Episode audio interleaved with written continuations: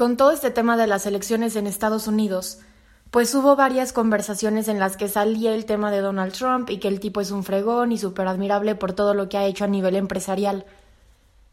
Y me lo cuestioné. Si tú admiras nada más a quien hace dinero y a quien tiene dinero, y no tanto por su dinero, sino por un tema de que a ti te gusta la empresa, pues probablemente vayas a admirar a quienes les va bien dentro de ese rubro.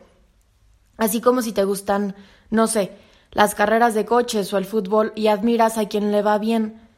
Pero si solamente haces eso, si solo admiras a quien le va bien y no te fijas en la trayectoria de la persona, si está ahí por tranzas, hizo trampa, como personas de lo peor, o si neta está ahí y ha tenido un impacto increíble en su vida y en la de los demás y es excelente persona. Yo la neta no sé mucho sobre negocios o el tema empresarial, hablo del tema porque pues acaban de ser las elecciones y es un tema que le di vueltas en la cabeza y se los quería compartir. Pero creo que un buen empresario no es nada más buen empresario porque hace dinero y ya. Y creo que el ejemplo más claro es el de Donald Trump. El tipo vale nueve billones de dólares. Y no le admiro ni un pelo. no estoy diciendo que sea una persona mala o que todo lo que ha hecho con su vida esté mal. El tipo definitivamente no es tonto. Y seguramente tiene muchísimas habilidades, pero no es alguien a quien yo quisiera emular. No lo admiro y creo que no me gustaría ni siquiera copiarle. O tenerlo como ejemplo para hacer negocios. Creo que ahora lo que vende es la gente a la que percibimos más humana, con más tacto. Y les digo, yo no sé mucho sobre el tema empresarial, pero por lo menos eso es lo que veo en redes sociales. Vende el que tiene un impacto y al que vemos más real. Así como antes la gente compraba, aunque le estuvieran diciendo de que un montón de mentiras, de que compra estos tenis y se te van a levantar las pompis y jamás vas a tener que regresar al gimnasio y cosas así, que te vendían prácticamente pues a base de mentiras. Creo que justo ahora lo que vende es todo lo contrario. Vende el que es real, el que es de neta contigo, al que sientes como más humano. Donald Trump, sí, gran empresario. Tiene cosas muy interesantes. Creo que hace cosas muy bien. Cuando logras ver sus edificios y cómo lo perdió todo y cómo se levantó y lo que ha logrado, claro que es interesante.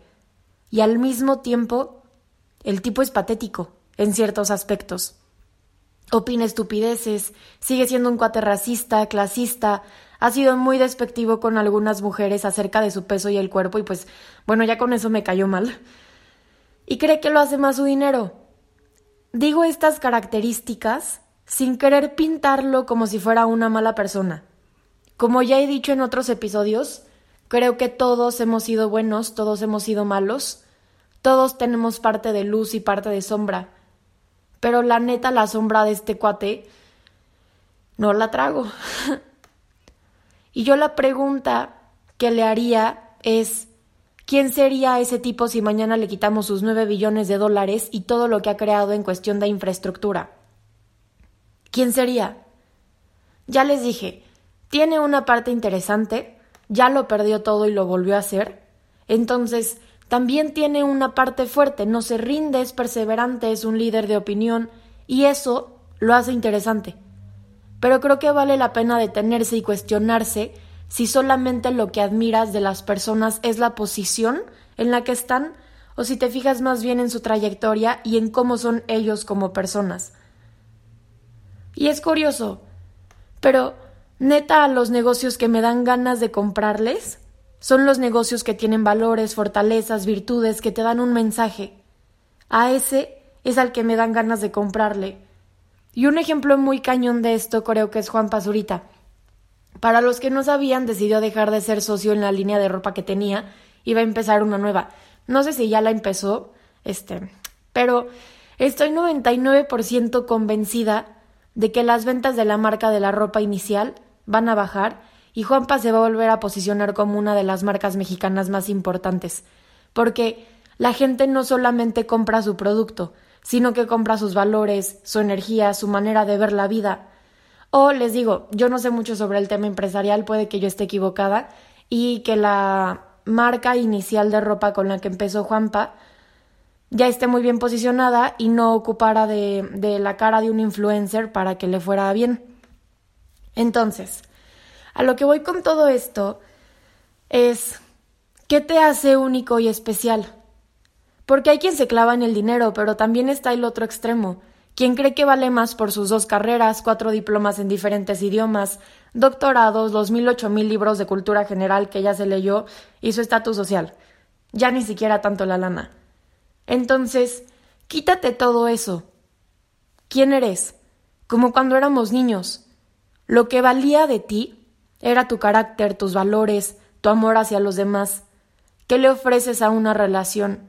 ¿Qué le ofreces a las otras personas dejando todo eso de lado? Y luego vienen tus habilidades. Entonces, no admiro posiciones, admiro personas, y vuelvo a lo mismo, nada es absoluto. Ni Donald Trump es un imbécil, ni tampoco es alguien a quien me gustaría emular. Tiene unas estupideces de carácter y es un tipo que la sabe hacer en los negocios. Y creo que algo parecido pasa con nuestro presidente.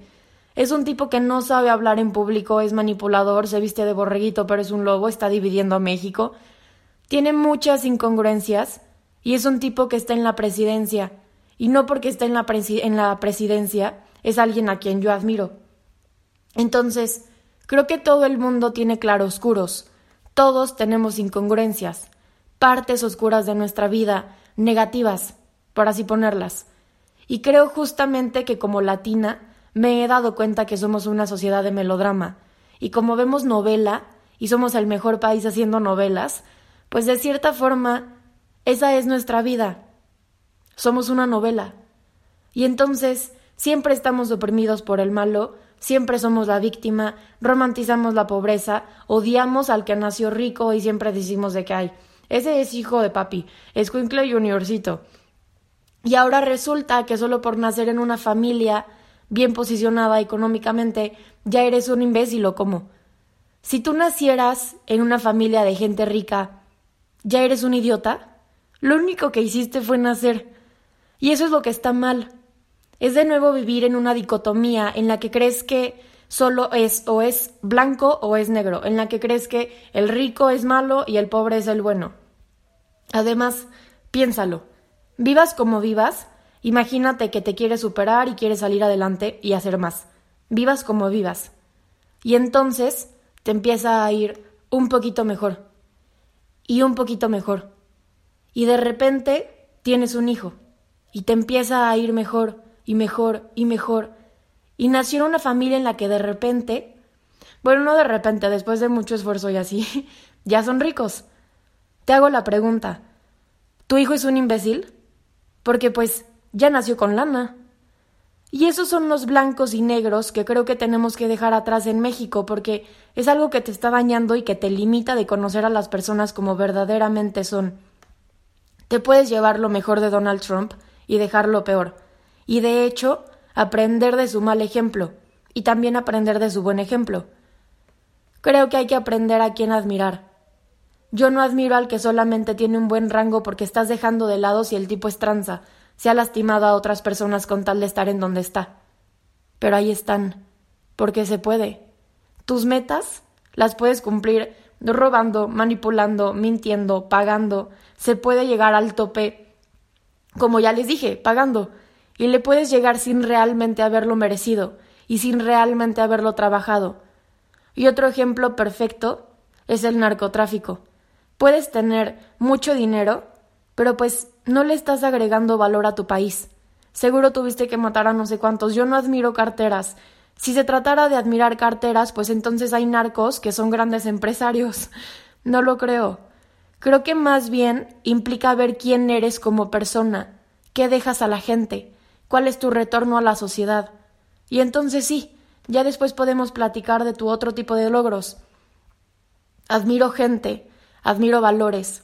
Admiro también a quien se equivoca y aprende de sus errores y se trabaja como persona para no repetir patrones que le han hecho daño a sí mismo y a otras personas. Porque no eres perfecto.